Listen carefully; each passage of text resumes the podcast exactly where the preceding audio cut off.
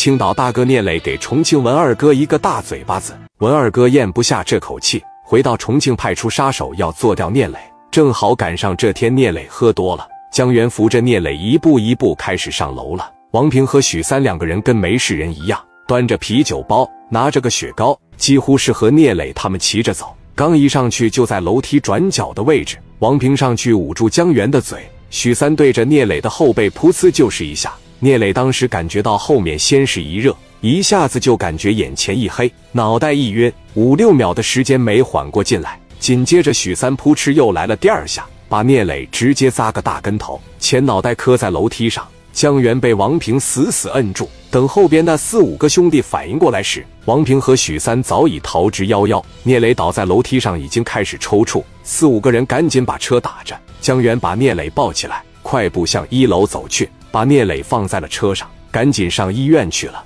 在车上，江源就给兄弟们打电话了。王平给文强打了电话，告诉文强这边得手了，朝着后心窝扎了两刀，估计到医院也就死翘翘了。即使死不了，也得瘫痪。文强不愧为专家，让他们抓紧时间回来，不要坐飞机，不要坐火车，租车回来。现在立刻马上车，越破越好，而且不要一直用一台车，打一个车先出青岛。然后换另外一台车，跑三四百公里，再换一台车，跑三四百公里，再换一台车。聂磊前脚刚送到医院，后脚一大帮兄弟全来了。聂磊被推进手术室了。江源叫来那么多兄弟，就是怕那伙人来医院补刀。聂磊被推进去手术室，脸色煞白。医生简单的检查了一下他的伤口。这个时候，于飞来了，一听说磊哥后心口被人扎了两刀，跪在手术室跟前了。眼泪刷刷往下流，说到磊哥，我真想替你挨这两下。我没在现场，有了我的前车之鉴，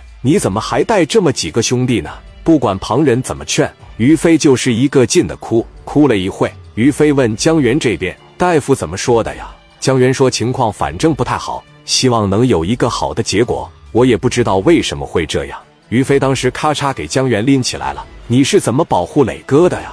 我想问问你。你俩还在楼上下住呢？磊哥最近这一段时间怎么了？怎么像丢了魂一样呢？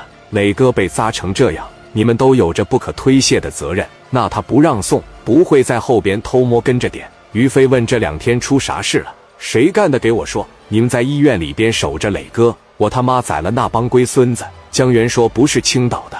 于飞说：不管是哪里的，哪怕天涯海角，我也要给这小子抓到，把他弄回来。是重庆的。于飞一听说是重庆的，打了一个盹，说：“我先不听，一会等磊哥出来了，你们慢慢给我讲。”哥几个往这一坐，等待手术室医生的消息。聂磊被扎的两个地方不一样，一是扎后心口上了，而且是整个一刀全扎进去了。正常来说，从后边刚好能扎着心脏，但是好在聂磊喝多了。江源夹着聂磊的时候，聂磊刚好弯着腰扎的时候偏离了心脏一点。第二下也一样。